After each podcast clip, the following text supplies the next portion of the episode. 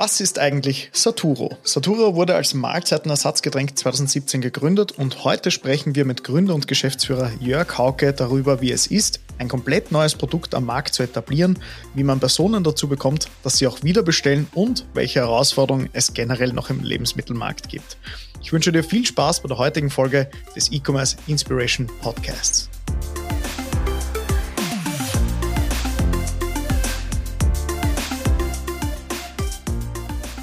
Einen wunderschönen guten Tag, meine Lieben. Mein Name ist Thomas Leskowski und ihr hört gerade den E-Commerce Inspiration Podcast. Heute zu Gast der wunderbare Jörg Hauke von Saturo. Jörg, schön, dass du da bist.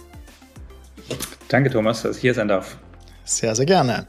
Wie üblich stelle ich immer gerne meine Gäste vor, woher wir uns kennen, beziehungsweise welchen Bezug ich zu ihnen habe. Und wir kennen uns mittlerweile schon einige Jahre. Ähm, ich glaube, unter anderem auch sehr viel in Kontakt gekommen über Shopee. Damals wart ihr auch mit euren Produkten bei uns gelistet. Für die, die Saturo nicht kennen, Saturo hatte zumindest damals Mahlzeitenersatzgetränke. Ähm, das heißt, so kleine Getränke, die mehr oder weniger ähm, für einen Mahlzeitenersatz dienen. Und ich kann mich gut daran erinnern, bevor wir unsere kleinen Netzwerktreffen äh, gemacht haben in Wien, gab es noch erste Abendessen und da warst du, lieber Jörg, einer der ersten Teilnehmer, die da mit dabei waren. Das heißt, du warst so zur Ursprungsstunde meiner, äh, meiner nächsten Gründung dann sozusagen mit dabei. Was mich mega gefreut hat, ist dann, dass du dann auch einer der ersten Speaker warst bei unseren Veranstaltungen ähm, und seitdem auch Sponsor bist ähm, für unsere Veranstaltung. Das heißt auch unsere Personen mit Getränken und dergleichen versorgst. Das, deswegen bin ich dir einerseits sehr dankbar, aber ich würde zum besten sagen, bevor ich hier noch viel Worte verliere, würde ich den Ball zu dir spielen und sagen, Jörg, bitte stell dich einfach mal den Gästen vor. Wer bist du? Was hast du bis jetzt gemacht? Und ja, wie bist du hierher gekommen? Ja, danke für die Intro. Ähm, ja, mein Name ist Jörg Hauke. Ich bin einer Gründer und Geschäftsführer von Saturo. Ähm, wir mit Saturo haben uns das Ziel gesetzt, dass wir gesunde Ernährung so einfach wie möglich machen wollen. Und ja, macht das Ganze jetzt schon seit knapp sechs Jahren. Wir haben 2017 gegründet ähm, mit dem Anspruch eben gesunde Ernährung so einfach wie möglich zu machen. Und ja, alles, alles, was man als Gründer so miterlebt, äh, durfte ich miterleben, habe ich miterlebt und ja, kann da auf eine gute Vergangenheit äh, blicken und bin auch schon gespannt, was da die Zukunft dann noch alles bringt. Sehr, sehr cool. Also für die, die das Produkt jetzt nicht äh, sichtlich vor sich haben, kannst du mal bildlich beschreiben, wie schaut so ein Getränk aus? Was ist da drinnen oder wer trinkt sowas überhaupt? Also bildlich kann man sich vorstellen, ist am Ende des Tages eine Flüssigkeit, wo aussieht wie Kakao, zum Beispiel, wenn sie äh, Sorte Kakao eben ist. Ähm, es ist eben alles enthalten, was der Körper braucht. Das ist eben das Wichtige. Ähm, das heißt, es geht hier nicht nur um schnell Energie zu haben wie in Energy Drinks, sondern es geht wirklich um eine gesunde, ausgewogene Mahlzeit. Ähm, das heißt, ausreichend Protein, Kohlenhydrate, Fette, ähm, dann aber auch die ganzen Vitamine und Mineralstoffe, so dass ich eigentlich mich optimal versorge, wenn ich eben morgens in den Tag starte oder auch mittags keine Zeit habe. Das ist eben Saturo. Gibt es jetzt dann auch verschiedenen Varianten. Ähm, das heißt, kannst es als Fertiggetränk haben, kannst aber eben auch als äh, Pulver zum selber anmischen. Wenn ich eben äh, mehr möchte, dicker Konsistenz haben möchte oder auch andere Geschmacksvarianten, mir selber noch was beimischen will. Das sind so die zwei typischen Anwendungsformen, wenn man es jetzt mal so sehr technisch ausdrückt, ähm, die wir mit Saturo haben. Okay. Wer ist da so Konsumentin oder Konsument? Also ist das so der klassische Student, der in der WU schnell nichts essen darf, deswegen schnell was runtertrinkt? Oder ist es Unternehmerinnen, Unternehmer, die stressigen Alltag haben und dementsprechend vielleicht, also ich habe jetzt gerade vor dieser Aufnahme, ähm, hatte ich auch eine Aufnahme, hatte eine halbe Stunde Zeit dazwischen und mir gedacht, okay, mein Gott, was esse ich jetzt? Fünf Eier in die Pfanne kaut. und, aber dachte, okay, Gott sei Dank hatte ich zumindest Eier im Kühlschrank. Ich glaube, das wäre ein guter Use Case gewesen für ein Saturo, ähm, da jetzt einfach schnell sich mit Nährstoffen zu versorgen und dann, und dann entsprechend produktiv und effizient wieder an die Arbeit zu gehen. Aber vielleicht aus deiner Brille, wer, wer ist da so der optimale Konsument oder Konsumentin? Das heißt, es war jetzt gerade der Wink mit dem Zaunfall, dass du wieder Saturo brauchst. Ja, voll, ja. es ist schon ähm, wer, ist, wer, wer, ist der, wer ist der typische Konsument oder Konsumentin? Ähm, eigentlich gibt es ja jetzt keinen, dass man sagt, okay, es sind jetzt alle äh, diese Kohorte oder so dieses Alters. Gibt es eigentlich, also Kunden reichen von 18 bis 75. Ähm, das heißt, das primäre Ziel, was alle vereint, ist eben, dass sie ein Bewusstsein haben für gesunde ausgewogene Ernährung. Das heißt, haben noch ein Stück weit da Vorbildung, was das angeht. Und was alle dann eben vereint, dass sie wenig, tendenziell wenig Zeit haben oder es andere Gründe gibt, warum sie sich nicht ausgewogen, ausreichend ernähren können. Ähm, das ist mal so, was diese, was unsere Kunden eben vereint. Mhm. Und man kann es dann schon noch ein bisschen runterbrechen. Also der Durchschnittskunde ist wirklich ein Kunde. Das heißt, knapp 70 Prozent sind eben männlich. Ähm, und ähm, da tendenziell eher im äh, IT-Bereich unterwegs. Das ist auch mal so eine größere Kohorte. Das mhm. heißt, ähm, ich drücke es mal so ein bisschen aus, die jetzt wenig emotionale Affinität zum Essen haben, aber sich bewusst sind, dass sie alle Nährstoffe brauchen. Das ist so die Zielgruppe, die der größte Teil von uns ausmacht, äh, von unseren Kunden. Aber es gibt auch viele äh, mannigfaltige Bereiche, ähm, die unser Kunde verwendet. Ähm, wo wir die meisten Erfolge sehen, ähm, ist, wenn es Kunden halt regelmäßig nutzen. Das heißt, wir haben auch eben ein Abo-Modell. Das heißt, Kunden bestellen sich das einmal im Monat, haben es dann halt immer in ihre Routine eingebaut. Das heißt, dass sie morgens typischerweise so der Haupt-Use-Case morgens zum Frühstück eben äh, Saturo trinken. Das heißt, sie haben dann einfach schon die Sicherheit, dass sie zumindest mal den Tag über gut versorgt sind mit Vitaminen, Mineralstoffen, aber auch Protein, ähm, auch Energie haben. Ähm, das ist so der, der Hauptanwendungsbereich von Saturo. Mhm. Also ich kann das gerade extrem gut relaten, weil du gesagt hast, äh, wenig Zeit, aber viele sind sich dem bewusst, dass sie viel Nährstoffe brauchen. Da zwei Glöckchen in meinem Gehirn geklingelt. Das eine war der klassische Bodybuilder eigentlich, der eh schon so viel essen muss, dass ja. er oder sie ähm, dass so viele Nährstoffe eigentlich reinkören und irgendwann hast du einfach keine Lust mehr zum Essen, wenn du eine gute Aufbauphase in, in dir hast, sozusagen.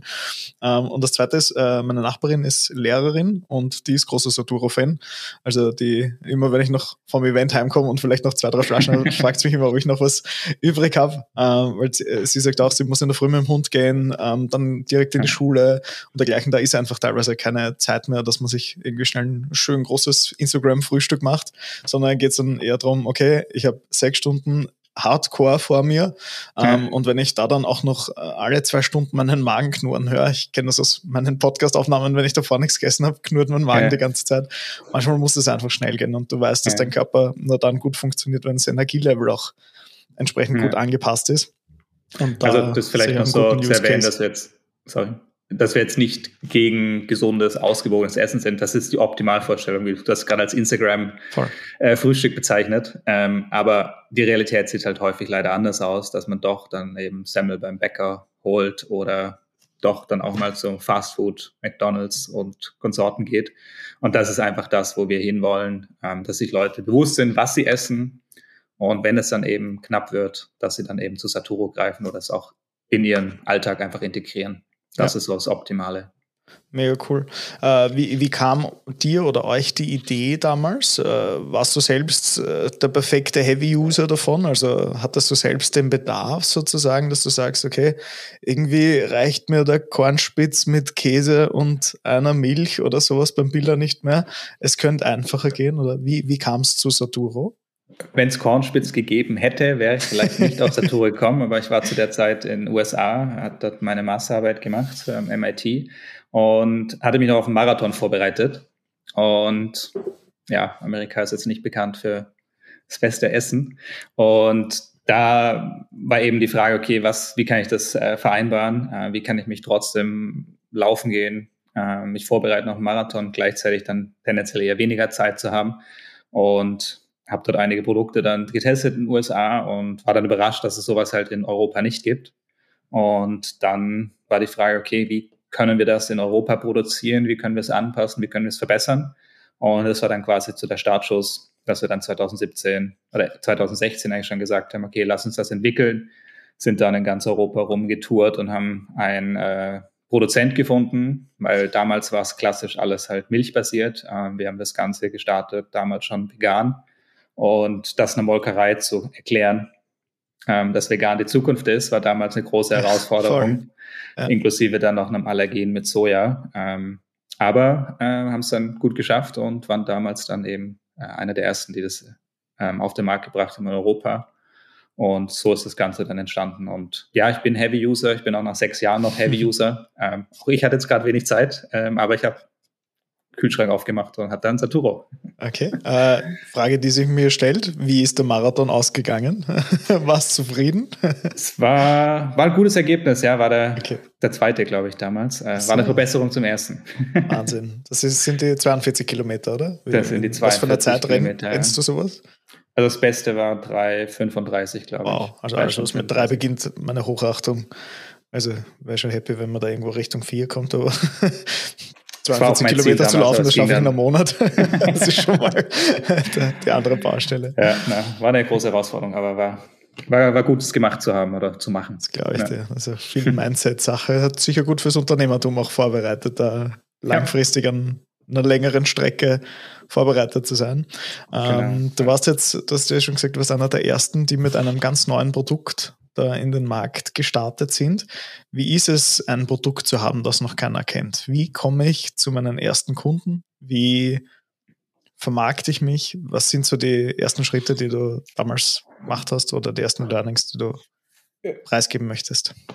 Also wir hatten gestartet mit einer extrem spitzen Zielgruppe. Ähm, das heißt, ähm, Reddit war damals 2016, 17, glaube ich, so am Peak, was es angeht. Äh, das heißt, wir hatten extrem viele Kunden auf Reddit, die sich darüber unterhalten haben, wie kann man Ernährung optimieren und haben da extrem viele Kunden gewonnen, weil eben die Frage halt schon do-it-yourself ähm, war da schon mal ein Thema, sich das halt selber als Pulver anzumischen und wir sind dann halt eben gekommen und haben gesagt, okay, Pulver ist schön und gut, aber ist eher unpraktisch und haben das dann eben ähm, als, als Fertiggetränk dieser Zielgruppe, die schon affin war für diese Art von Produkten, für, für Mahlzeitenersatzprodukte, ähm, haben wir es dann eben dort die ersten Kunden gefunden, dann auch erstes Feedback dort eingeholt.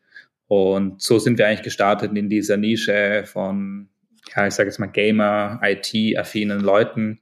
Ähm, da sind wir gestartet, eine extrem spitze Zielgruppe und das hat sich natürlich im Laufe der Zeit ähm, dann auch alles verändert, wurde dann alles breiter. Aber Learning daraus war extrem spitz, einfach zu starten, äh, auch da das Feedback abzuholen, auch was Webseite, Vermarktung, USP, Deklaration und so angeht, Design. All diese Sachen hat mir eigentlich da aus dieser Zielgruppe mitgenommen und da auch hingehend aufgebaut. Mhm. Das heißt, zu Beginn mal ganz spitz begonnen, dann immer breiter aufgestreut. Wie, genau. wie, wie schauen jetzt Marketingkampagnen aus im Vergleich zu 2017?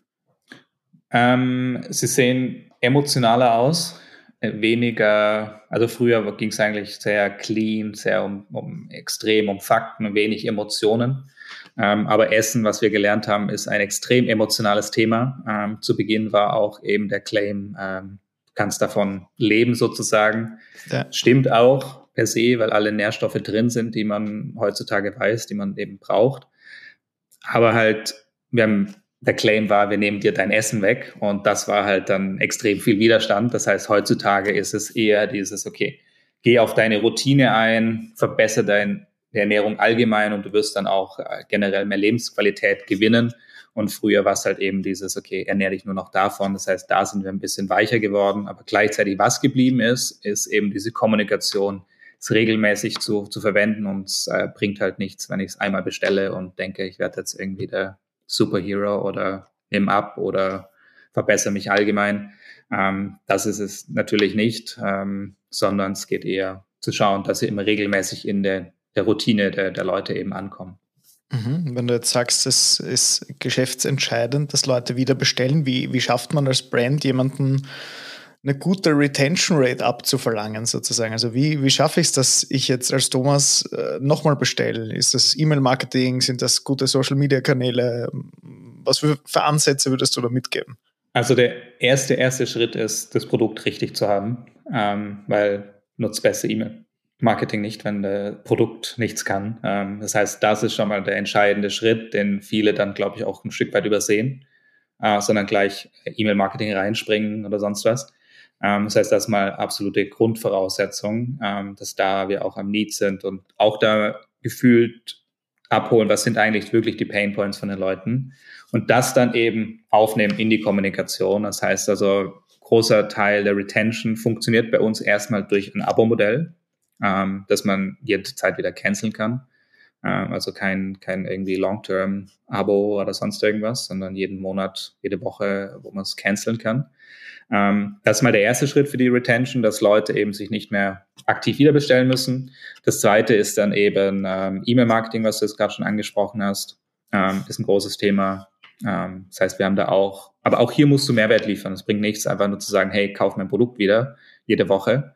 Ähm, funktioniert zum gewissen Grade, muss sie halt stark Discounts geben, aber wir versuchen eben, wir haben einmal in der Woche eigentlich einen Content-Newsletter, wo es bestimmte Themen gibt.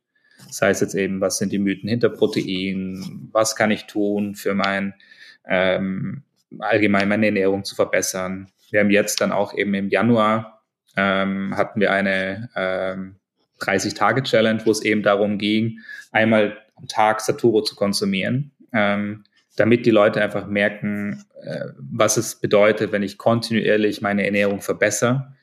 Ähm, also auch solche Art von Gamifications äh, einzubauen, äh, hat einen großen Mehrwert. Ähm, WhatsApp ist natürlich ein großer Kanal, wo wir jetzt gerade viel ausprobieren. Aber auch klassische Postkarten ähm, sind wir weiter eingestiegen für Leute, die wir jetzt nicht mehr erreichen, dann doch wieder mit einer netten Postkarte. Mit einer Ansichtkarte aus Wien war die letzte Aktion. Äh, mhm. Viele unserer Kunden sind nicht aus Wien, ähm, eine schöne Ansichtkarte geschickt. Ähm, all solche Dinge verbunden natürlich mit einem guten Angebot ähm, steigern dann eben die Wahrscheinlichkeit, dass die Leute wieder bestellen. Mhm. Aber auch der persönliche Kontakt ist wichtig. Also wir haben sehr viele Kunden, die einfach anrufen, persönliche E-Mails schreiben, ähm, da einfach die Interaktion hochzuhalten, dass die, die, die Kunden merken, da ist ein Gesicht dahinter oder da sind Gesichter dahinter. Das ist auch was, was die Kundenbindung einfach ungemein stärkt. Ähm, da legen wir auch extrem viel Wert drauf, weil äh, ja, Kundenakquisition glaube ich, allgemein mhm. bekannt, dass es immer teurer wird.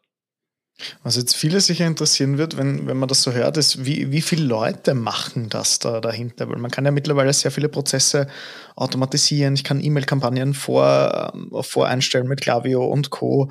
Ähm, Braucht es da wirklich noch viele Leute dazu? Ist das Team überschaubar groß? Beziehungsweise wie werden da Aufgaben verteilt beispielsweise?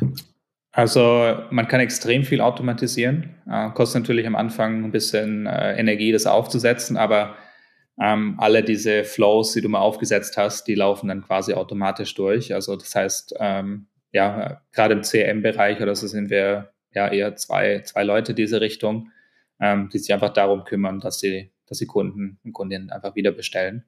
Das heißt, man mhm. kann da extrem viel automatisieren, müssen natürlich auch immer wieder den Content neu entwickeln. Ähm, aber ja, auch dank, kein Geheimnis, dank ChatGPT gibt es natürlich da auch, oder äh, ja, hat man da einfach viele, viele Effizienzen gewonnen, was das angeht. Aber gleichzeitig muss der Content auch hochwertig sein. Also es ist jetzt nicht so, dass wir da alles Plug and Play einfach äh, aus ChatGPT raus und in eine E-Mail rein, äh, weil das merkt man auf die Dauer, dass die Kunden da dann Absolut. Äh, vielleicht nicht zufrieden sind. Ja, ja, ja man, ich habe es vor kurzem mit, äh, ich bin mir jetzt nicht mehr sicher, ich glaube mit, mit Philipp Hanel von Herr Gleitner gesprochen, der hat auch gesagt, äh, man kann sich viel Effizienz äh, holen durch KI und dergleichen, aber man darf die eigene DNA und die Kreativität nicht verlieren. Das ist so das äh, Entscheidende, mehr oder weniger dahingehend, dass man nicht einfach nur Copy-Paste machen kann, auch wenn man vielleicht oft dazu verleitet ist und sich denkt, wow, passt eh ja. gut eigentlich, ähm, ja. aber dann schon auch noch so seinen persönlichen, seine persönliche Note reinwirft. Ja. Ich bin mir zwar aber sicher, dass in den nächsten fünf Jahren auch diese persönliche Note von KI-Tools und dergleichen, was bis was heute eh auch schon teilweise möglich ist, dass man den Charakter sozusagen ChatGPT mit 4.0 mehr oder weniger einstellt. Ich bin Geschäftsführer von einem Lebensmittelunternehmen und meine Zielgruppe ist XY und unsere Tonalität ist XY etc. Das heißt, ähm, ja, da trotzdem seine DNA beizubehalten, wird wahrscheinlich ein ziemlicher Schlüsselfaktor sein, ähm, um da gut am Ball zu bleiben. Generell so deine Einschätzung für KI. Ähm, wir beobachten es ja jetzt schon ein Jahr mehr oder weniger. Ähm, wie, wie, glaubst du, wird sich das ganze Game so weiterentwickeln? Hm, also ich glaube, es wird noch mal einiges kommen. Ich glaube, das, was wir jetzt gesehen haben, wird jetzt dann noch um Vielfaches dann, dann besser werden auch und persönlich, wie du es gerade schon angesprochen hast.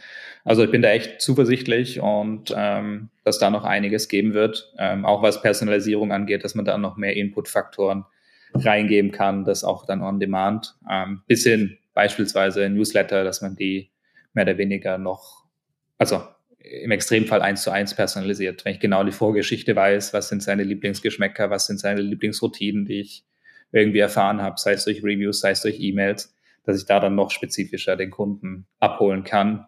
Mhm. Ähm, wir segmentieren natürlich auch äh, schon, aber halt das auf einem Level idealerweise eins zu eins. Ähm, das sind auch noch so, vielleicht vorher vergessen zu erwähnen, diese persönlichen E-Mails. Also wenn beispielsweise ein guter Kunde bei uns nicht mehr bestellt, ähm, dann schreiben wir persönlich aus dem Kundenservice-Team oder teilweise ich dann auch einfach eine persönliche E-Mail, fragt Lars, hey, was ist los? Ähm, Gibt es irgendwas, was wir besser machen können? Mhm. Und ich glaube, das ist nochmal ein richtiger Gamechanger dann, wenn man wirklich diese Input-Faktoren dann von dem Kunden oder der Kundin dann bekommt, da gezielt okay. dann eben kommunizieren kann.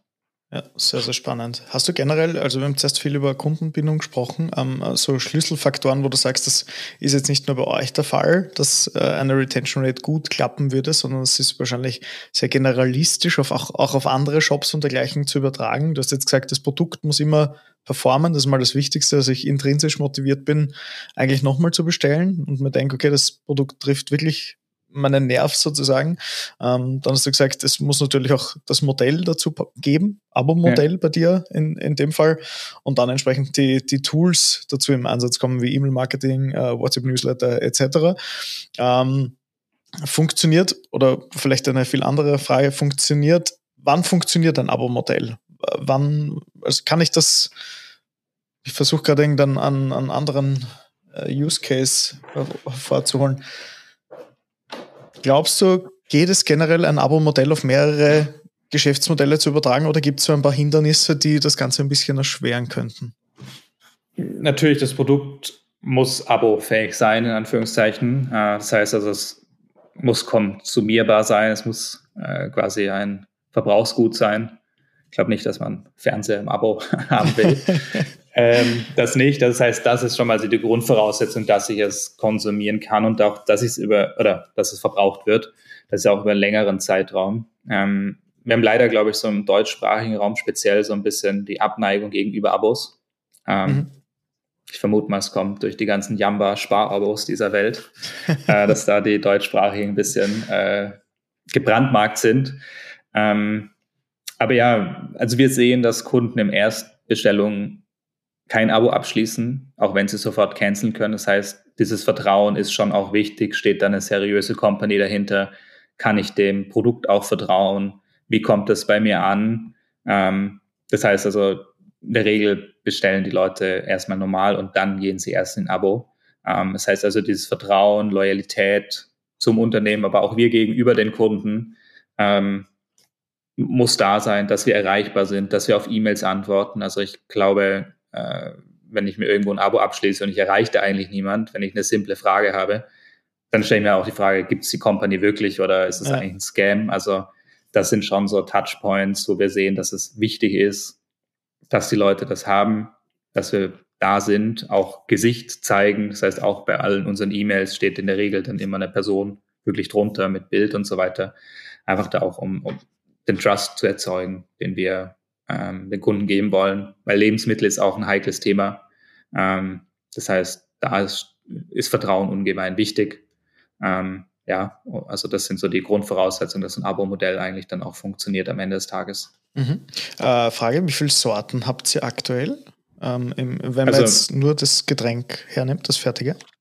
Das sind sechs verschiedene Geschmackssorten. Es verteilt sich dann auch über zwei verschiedene Größen. Das heißt, ganz eben eine kleinere Mahlzeit mit 330 Kalorien mhm. oder halt dann eben eine 500 Milliliter, was dann 500 Kalorien sind.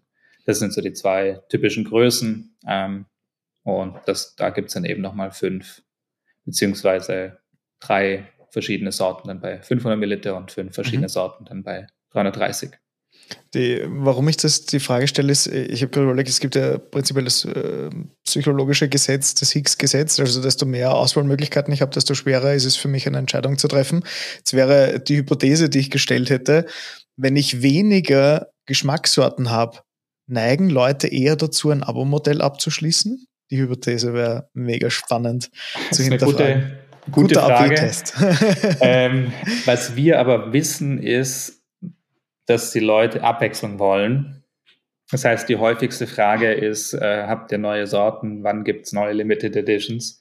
Ähm, Weil es halt die in der Regel sechs, sieben monatelang am Stück bestellen. Und dann ist halt so die Frage, okay, im sechsten Monat hast du noch so viel Lust auf Kakao oder so, oder möchtest du mal was Neues äh, probieren? Ähm, das heißt, das ist auch ein wichtiger Faktor. Also ich hab, wir haben es jetzt nicht getestet, aber dass so das Feedback, was wir bekommen, würde so ein bisschen gegen deine Hypothese gehen, dass die Leute eben da gerade mehr Auswahl wollen, mhm. ähm, um den richtigen Geschmack dann zu treffen oder Abwechslung zu haben. Aber beim Erstkauf wäre es sicherlich mal interessant zu sagen, es gibt nur Schokolade oder Vanille, weil das sind die typischsten Sorten und dann erst in Folge zu sagen, okay, kannst bei der zweiten Bestellung erst neue Geschmackssorten reinmischen. Wäre mal ein interessanter Test. Ja, mega. Ich genau die, die, den Gedankengang hatte ich auch gerade, dass die, der Erstkunde nur die ersten fünf äh, Sorten bekommt und dann ab, ja. wenn du sagst, ab sechs, sieben Monaten kann es schon mal möglich sein, dass die Personen neue oder limitierte Auflagen erfragen und du ja. das eigentlich schon im Petto hast. Also im Hintergrund, dass ich äh, jedes halbe Jahr mein Beta-Produkt wieder rausschicke sozusagen und da einfach ein bisschen Feedback aktiv einhol, ist ja. natürlich, wenn ich das Produkt, äh, Produkt auch herstellen muss und dann die Absatzmenge nicht gut planen kann etc., wird es wirklich angenommen, so wie gedacht. Ist natürlich ein, ein teurer Versuch, wenn es daneben geht, aber ist mit, Produkt, äh, mit Kundenselektierungen und dergleichen wahrscheinlich heutzutage super abbildbar. Wäre eine spannende wäre, Hypothese zu testen. Wäre eine Hypothese.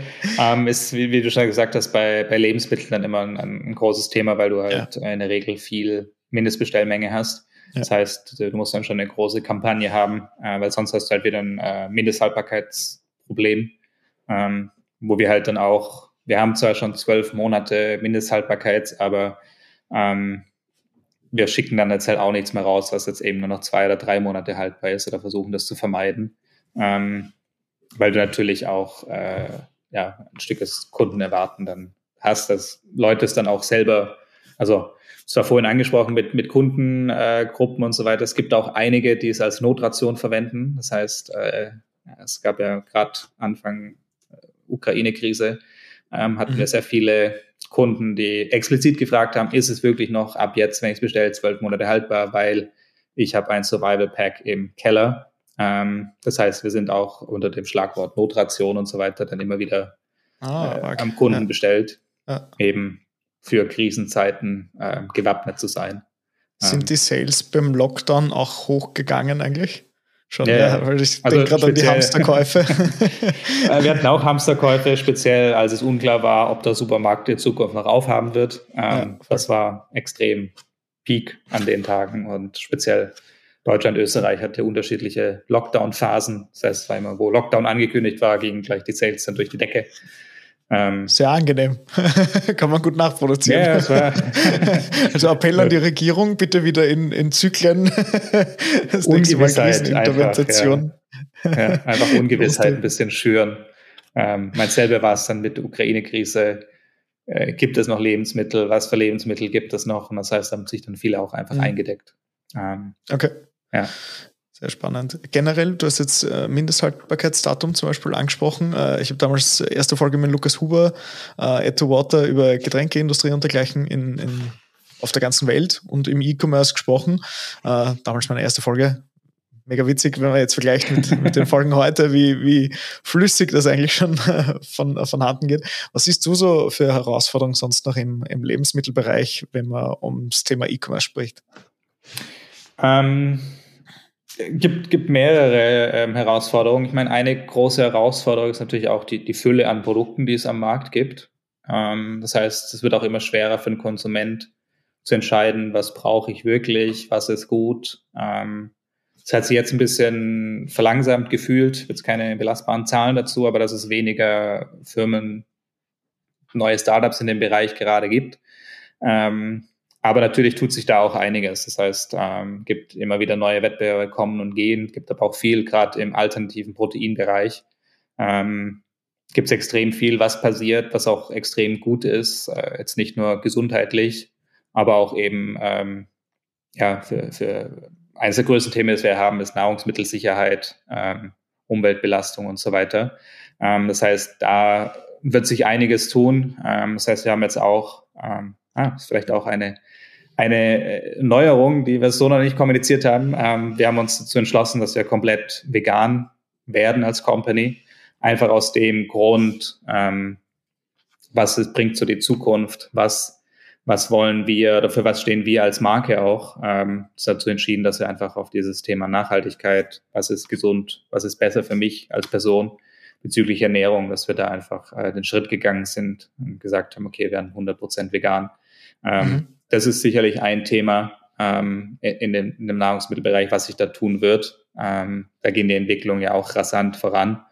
Ähm, aber auch Regionalität, diese allgemeinen Themen, ähm, was da anstehen, mhm. ähm, sind immer weiter im Kommen. Aber es gibt auch so ähm, Themen wie, ich meine, wir hatten es gerade im Rahmen von AI schon Personalisierung angesprochen. Das ist auch ein Thema, weil jeder Mensch ist anders. Hört sich jetzt wie eine abgedroschene Plattitüde an.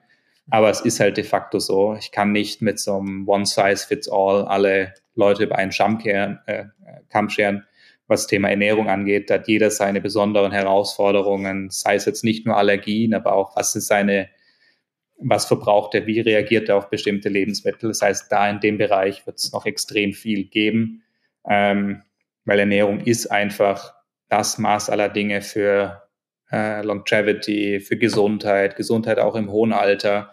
Also das sind Themen, die wir gerade in der jüngeren Generation vielleicht so ein bisschen, äh, bisschen locker nehmen, aber in 20, 30 Jahren rächt sich das alles. Ja. Ähm, das heißt, dieser, dieser Bewusstseinstrend wird anhalten, ähm, dass Ernährung eigentlich ein größter, äh, extrem großen Anteil an deiner Gesundheit auch in Zukunft dann eben noch bilden wird. Mhm. Ich habe mir auch schon mal gedacht, weil du jetzt gesagt hast, ihr stellt sich unternehmensstrategisch darauf ein, dass äh, ihr komplett vegan seid. Ähm, ja. Die Neuerungen wäre dann eher auch darauf folgend meine nächste Frage. Ich habe auch schon mal gedacht, ich glaube in 100 Jahren, ich glaube, ich erlebe es nicht mehr, aber irgendwann wird sich die Welt, zumindest ich sage jetzt mal die, die, die Erstländer sozusagen, fast durchgehend vegan ernähren. Also ich glaube, dass irgendwann mal so ein Shift kommen wird, wo die Kinder meiner Kinder dann sagen, warum habt ihr früher Fleisch gegessen oder warum habt ihr Tierprodukte gegessen ja. und sowas. Kann man sich jetzt wahrscheinlich noch nicht vorstellen. Bin gespannt, ob es den Podcast, ob man sich den in 100 Jahren auch nochmal anhören kann. Und so, ja, Thomas, der hat es damals schon gesagt. Ja, ich glaube, ich glaube, das ist, ein, ist ein realistisches Bild. Das ist natürlich mit, äh, ich kenne mich da nicht aus, aber sag jetzt mal, Lebensmittelindustrie hat natürlich auch äh, gewisse Meinungsträger und dergleichen, die, wo auch finanziell überall unterstützt wird. Bis das ja. verändert wird, wird es wahrscheinlich noch eine Weile dauern. Aber es gibt ja äh, Gott sei Dank genug Stimmen dafür, die in eine vegane Richtung gehen. Ähm, aber ja, das ist, ein, das ist ein Thema für sich, glaube ich. Das ist ein Thema für sich und da wird es dann auch politisch noch einige Sachen geben müssen. Also ein Voll. Beispiel mal, wie äh, jetzt gerade in Österreich oder Deutschland unterliegt ähm, vegane Drinks, wie wir es haben, äh, dem Standard-Mehrwertsteuersatz. Das heißt, zahlen entweder 19 oder 20 Prozent. Aha. Aber wenn wir dasselbe Produkt Milch reingeben würden, sind es nur noch sieben, beziehungsweise in Österreich zehn Prozent. Das heißt, wow. selbst wenn wir es zum selben Endkundenverbraucherpreis ja. anbieten wollen, ja. haben wir schon mal mit einem veganen Produkt den Nachteil, dass uns da einfach ähm, 10 oder 12 Prozent an Marge fehlt. Mhm. Ähm, obwohl du eigentlich das zukunftsträchtigere Produkt bist. ähm, das war natürlich eine große, große Entscheidung äh, finanziell, aber wir haben uns einfach für die, die Vision entschieden, was, wohinter wir stehen wir als, als Firma, als Saturo, ja. ähm, was sehen wir als das Bessere für die Zukunft und das ist halt eben nicht unbedingt äh, Milch oder tierische Proteine. Ja, mir sind andere Dinge unterkommen. Irgendwo habe ich mich mal eingelesen, dass nur Milch Milch heißen darf und ja, genau. eine Mandelmilch nicht Mandelmilch heißen genau. darf, sondern Mandeldrink zum Beispiel. Genau. Aber gut, genau. da, dafür bin ich viel zu wenig im, im Produktgame drinnen sozusagen. Aber man kriegt schon mit, dass da viele äh, ja, Schritte davor noch gemacht gehören, dass die Entwicklung auch wirklich ihre, ihre Entwicklung ja. kommt. Ja. Gut, ja, schauen wir so vielleicht abseits von der Weltentwicklung, ein bisschen in die Saturo-Entwicklung rein. Du hast jetzt ja. gesagt, es ist schon eine Neuerung, dass ihr komplett vegan sein werdet. Ähm, was, was, wenn man jetzt auch zurückspult auf 2017, wo ihr eigentlich nur mit den kleinen Getränken begonnen habt, was für Produkte habt ihr ausprobiert? Ähm, was hat gut funktioniert? Was ist jetzt im Sortiment? über was darfst du vielleicht reden, was jetzt gerade kommt oder ähnliches. Ja. Ähm, vielleicht da ein bisschen einen Einblick in die, in die Palette. Also das Wichtigste ist, was wir jetzt dann auch gelernt haben über die letzten fünf, sechs Jahren, ähm, Kundenfeedback. Ähm, liest man wahrscheinlich auch überall, aber wenn man dann wirklich mal in der Phase drinsteckt, denkt man eigentlich, okay, Kunden haben schon, gab schon die ersten Stimme vor ein paar Jahren, was man ändern kann, was man ändern muss. Ähm, ja, es wird, wird, einige neue Produkte geben, sowohl im Drink-Bereich als auch eben auch, äh, es ist zwar nur über Drinks gesprochen, aber Riegel ist auch ein Thema, ähm, wo wir was tun werden. Gibt dann auch Themen wie, äh, oder ein Kundenfeedback ist häufig, gibt es was Salziges? Ähm, auch in dem Bereich ähm, ist der Plan, dass dann Ende diesen Jahres oder so ähm, diesem Horizont was geben kann ähm, für Saturo. Alles halt aber immer mit demselben Versprechen. Das heißt, wir wollen ähm, immer in dem Bereich bleiben. Komplettnahrung, Eat Complete ist ja einer unserer Slogan, äh, wo es eben darum geht, dass ich Lebensmittel habe, die mir alles geben, sowohl Vitamine, Mineralstoffe als auch Proteine, Fette, ähm, Kohlenhydrate. Ähm, das heißt, auf dem Bereich wird es einiges geben. Ähm, ähm, sonst ähm, wird es noch ein Thema Rebranding, sind wir gerade noch ein bisschen dran. Wir hatten vor, ganz am Anfang hatten wir angesprochen, waren extrem technisch unterwegs zu Beginn. Das heißt, hatten auch extrem cleanes Design, ähm, sehr minimalistisch, hatten dann jetzt aber mit der Öffnung der Zielgruppe mehr Emotionen reingebracht in das Produkt. Das hatten wir vor knapp zwei Jahren gemacht, ein Re komplettes Rebranding. Und jetzt gibt es so ein kleineres Rebranding, nochmal so die Learnings aus den letzten zwei Jahren anzupassen. Was verstehen Kunden am Packaging zum Beispiel? Ähm, was verstehen Kunden, was verstehen Kunden nicht? Da einfach nochmal diese kleinen Schrauben drehen, kein, nicht das große Rad, aber halt diese kleinen Anpassungen zu machen, die dann doch auch in Summe dann wieder eine große äh, Wirkung haben. Ähm, das ist mal eins. Ähm, Vertrauen ist ein großes Thema bei uns. Ähm, das heißt, es wird auch im Bereich Video-Content, ähm, speziell mit mir als Person, ähm, wird es einiges geben. Das heißt, äh, wird einige Tests schon gemacht mit, mit Short-Form-Video ähm, primär jetzt eben auf TikTok. Ähm, das heißt, da wollen wir auch wieder ähm, mehr machen, ist schon in Planung. Ähm, einfach aus dem Grund, weil gerade auf den Plattformen ist extrem viel Halbwissen auch unterwegs. Mhm. Ähm, das heißt, wir wollen es versuchen, da ein Stück weit anders zu machen, fundierter, wissenschaftlich fundierter. Ähm, da aufräumen werden wir nicht in dem Bereich können. Es wird immer noch diese Halbwahrheiten geben, aber zumindest ähm, wollen wir dazu beitragen, dass die Leute mehr Erfahrung oder mehr Wissen aneignen, sie aneignen im Thema Ernährung, ähm, sie dann auch in Zukunft einfach selber eine Meinung bilden können, was ist gesund, was ist nicht gesund, was bringt mir was. Mhm. Ähm, das heißt, das sind so die, die Bereiche. Produkte wird es neue geben, ähm, kleines Rebranding und dann eben das Thema Vertrauen im Marketing ähm, aufbauen in Form von Videocontent.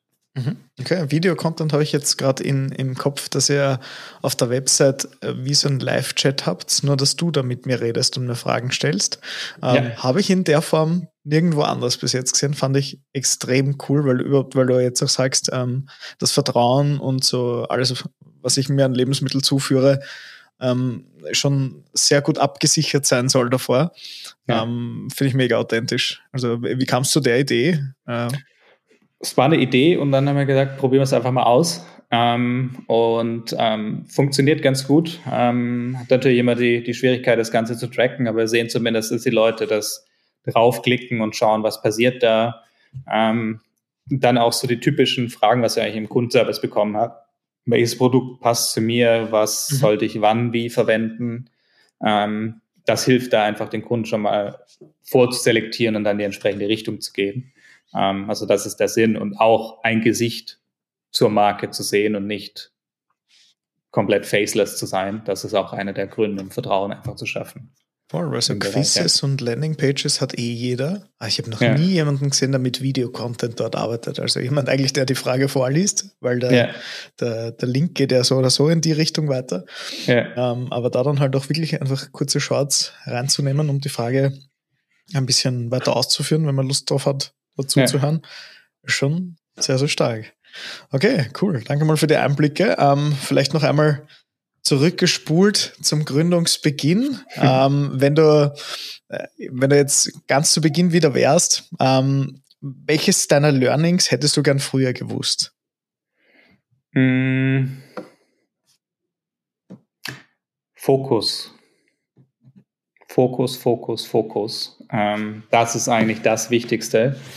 Ähm, wir hatten eigentlich gut gestartet mit einer sehr spitzen Zielgruppe, Fokus auf die Reddit, da zu hören, was los ist, äh, da dran zu bleiben und waren dann aber sehr schnell verleitet und dem Ansatz, E-Commerce geil, einfach Webseite übersetzen, können wir die ganze Welt im wahrsten Sinne des Wortes verschicken, hatten auch relativ schnell USA gestartet, ähm, obwohl wir in Europa jetzt noch nicht so oder gab in Europa noch viel, viel zu holen. Ähm, das hatten wir dann irgendwie 2018, 2019, also knapp anderthalb Jahre später realisiert und sind dann wieder zurückgegangen und haben gesagt, deutschsprachig ist einfach Fokus, Fokus, Fokus. Ähm, man ist leider immer verleitet, viel zu machen und dann das halb zu machen, aber die neue Idee fällt uns heute noch schwer. Ähm, das ist eines der größten Learnings, wirklich Fokus auf eine extreme Nische und da der Top-Player zu sein und dann erst weiterzugehen. Ähm, das ist das Einzige, was ich jedem mitgeben kann.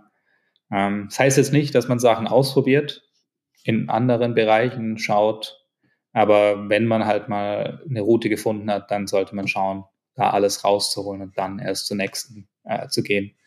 Ähm, das würde ich nochmal anders machen und okay. Was klingt das jetzt so? anders zu machen. E-Commerce geil, gleich Weltherrschaft und dann drauf kommt, Richtig. na doch nicht, vielleicht mal lokale ja, es scheitert, schon an, es scheitert schon an banalen Dingen. Weil jedes Mal, wenn du eine an Anpassung an der Webseite machst, musst du es in allen Sprachen übersetzen. Stimmt. Und selbst eine kleine Änderung, wenn du einen Button irgendwo anders hinschiebst, musst du ihn vielleicht umbenennen, dann weißt du schon nicht mehr, wie heißt es eigentlich in Tschechisch, wenn du jetzt kein Native Speaker bist. Und es ist, der erste Moment ist, ist leicht, weil die Übersetzung einmal zu machen, zum Translator zu geben, ist easy, aber dann die Sachen, die sieht man aber halt leider vorher nicht so wirklich. Deswegen ist es gut, das mal zu machen und zu, zu, zu erfahren. Aber ähm, sollte dann wieder schauen, dass man möglichst schnell wieder zurückkommt zu seinem eigentlichen Kernbusiness, zu seinen Focus Areas. Sehr cool. Sehr cool. Auch selten so gehört, aber ich glaube, Fokus ist generell so ein Problemthema auch der aktuellen Gesellschaft, dass man gerne, man hat so viele Optionen im Leben. Ähm, ja. Zu welcher sage ich ja, zu welcher sage ich nein. Und das auch langfristig. Aber gut, man kann es nur lernen, wenn man es ausprobiert. Ähm, genau. Gut. Aber gute 40 Minuten schon über E-Commerce-Themen gesprochen. Ich wechsle dann immer gerne in so unseren visionären Part äh, des Podcasts, dass man sich einfach mal in, in zwei oder andere Situationen versetzen darf. Und wahrscheinlich kam äh, mir die Frage damals schon auf, weil ich mir gedacht habe, hey, warum ist Saturn noch nicht im Weltall? Ähm, deswegen die Frage, stell dir vor, du bist Astronaut und du könntest fünf Dinge mitnehmen. Welche wären das? Ich nehme an, vier Saturos und eine Zahnbürste, oder? Gut, ich könnte jetzt natürlich einen Witz machen, dass man Zähne nicht braucht, um Saturo zu trinken, aber Stimmt. dieses Vorurteil haben wir schon oft bekommen, dass einem die Zähne ausfallen, wenn man Saturo trinkt. Ähm, ah. Ist nicht so. Ähm, ich dachte eigentlich, du fragst die Frage, weil wir Astronautennahrung machen, äh, weil einer der Begriffe für Saturo ist Astronautennahrung. Ja, ist mir erst also, während der Folge jetzt aufgefallen. also Astronautennahrung würde ich mitnehmen. Ähm, kann ich eine Marke empfehlen, die heißt Saturo, äh, falls jemand als Astronaut unterwegs ist. Ähm, das ist natürlich eins. Ähm, ja, was würde ich sonst noch mitnehmen? Hm. Erinnerungen, also Form von irgendwelchen Bildern, wo einen erinnern an die Zeit auf der Erde. Ähm, gut, Mobiltelefon ist die Frage. Gibt es Empfang da oben? Laut äh, Elon Musk äh, wenn du ja. neben am Satelliten liegst, hast du sogar stabile Internetverbindung. Sogar noch sehr schnell, ja. Ja, voll. Mit Starlink muss eigentlich hm. funktionieren. Ich bin eigentlich ein sehr gemügsamer Mensch, deswegen was zum Anziehen natürlich noch, ähm, aber hat wahrscheinlich einen Anzug an. Deswegen voll. ja, was zu essen und ähm, Erinnerungen. Äh, und natürlich gute, gute Freundschaften mit, weil sonst wird es langweilig da oben, glaube ich, oder? Sehr cool, ja, gut, gut, gut die Kurve bekommen, ja. Also, entweder die, konkrete Vereinsamung oder äh, ich habe auch schon mal gedacht, ich glaube, ich würde mein Kindle, glaube ich, noch mitnehmen, weil ein Buch wird nicht reichen, aber mehrere Bücher wären cool. Ist die Frage, ob man auch Stimmt. wieder zurückkommt. Stimmt, ja. Ernährung ist ganz cool. Leute wären ganz praktisch, also dass man halt ja. nicht ganz vereinsamt. Ja. ja. Vielleicht eine Rakete, um wieder zurückzukommen. das wäre dann die Option, wo man nicht fokussiert ist. Wäre eine gute Idee für ein Rebranding, wenn ihr schon drin steckt, mit Raketen zu arbeiten. Ihr seid ja Astronautennahrung. Ja. Aber naja, gut. Vielleicht eine andere Frage noch. Was war bislang der schönste Moment deiner Selbstständigkeit oder deiner Unternehmensgründung? Hm. Ich meine, es gab eigentlich so zwei Kategorien von, von schönsten Momenten. Natürlich das erste, der erste Moment, wo das Produkt produziert wurde, das man entwickelt hat und dann verschickt wurde, also das erste Paket, ähm, ist natürlich das Highlight natürlich gewesen, wo man ein halbes, dreiviertel Jahr darauf hingearbeitet hat. Natürlich ein Highlight, aber Highlights, was eigentlich immer wieder kommen und wo eigentlich dann immer jeden daran erinnert, warum steht man jeden Morgen auf, warum arbeitet man nachts um zwölf noch, ähm, ist einfach das Kundenfeedback. Äh, wenn du Feedback bekommst, wie gut es den Leuten geholfen hat, was sich verändert hat bei denen, sei es jetzt, dass sie allgemein schaffen, wieder regelmäßig Kalorien aufzunehmen, dass sie einfach äh, mehr Lebensqualität gewonnen haben. Ähm, das ist einfach unglaublich schöner Moment, wenn du das einfach wieder gespiegelt bekommst, dass es lohnt, warum du schlaflose Nächte hast, warum du die eine oder andere Träne vergießt. Ähm, aber dann so ein Feedback zu bekommen, das ist einfach unglaublich motivierend und äh, ja. ist auch das, was wir forcieren im Team. Einfach das Kundenfeedback. Es ist einfach es einzusammeln, aber das wertzuschätzen, was es eigentlich bedeutet, wenn sich jemand die Mühe macht und eine E-Mail schickt oder auch Postkarten an uns schickt, ja. muss es ihm schon sehr viel bedeuten und das lohnt sich halt dann immer wieder, den, den Stress sich selber zu machen. Äh, die so Fanpost sozusagen. ja, es hört sich immer so einfach ja, an, aber voll. wenn man dann ja, das mal liest. Musst du mal ähm, finden, der A, einen Brief kauft, B ja. mit Hand schreibt, C ja. den Brief auch aufgibt.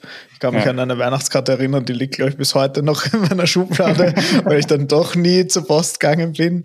Ähm, irgendwie so verwöhnt ist von E-Mails und dergleichen. Also das ist schon sehr wertvoll. Das erste das Paket war wann? Weißt du es noch?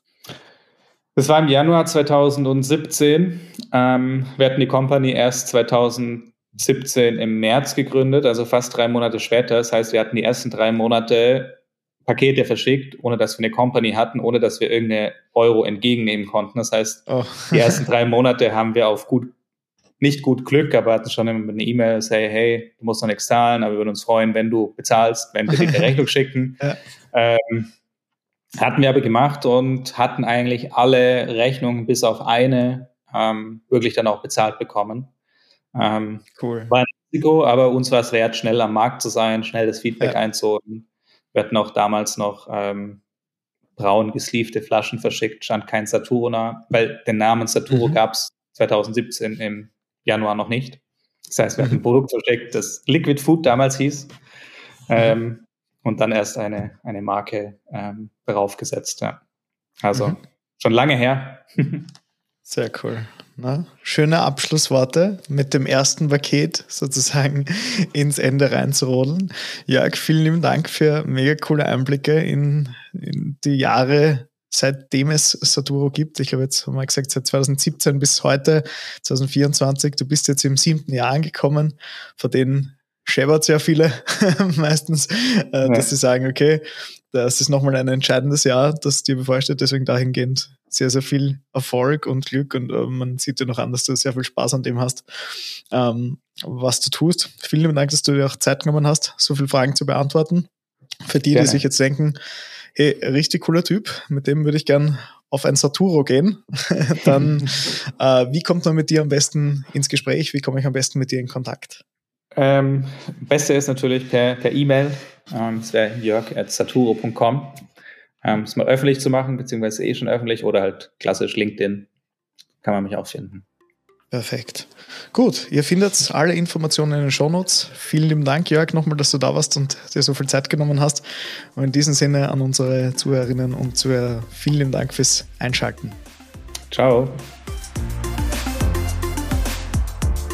Das war eine weitere Folge und falls du jetzt Lust hast, eines der Getränke mal auszuprobieren, findest du den Link zum Online-Shop und auch die Kontaktdaten von Jörg in den Show Notes.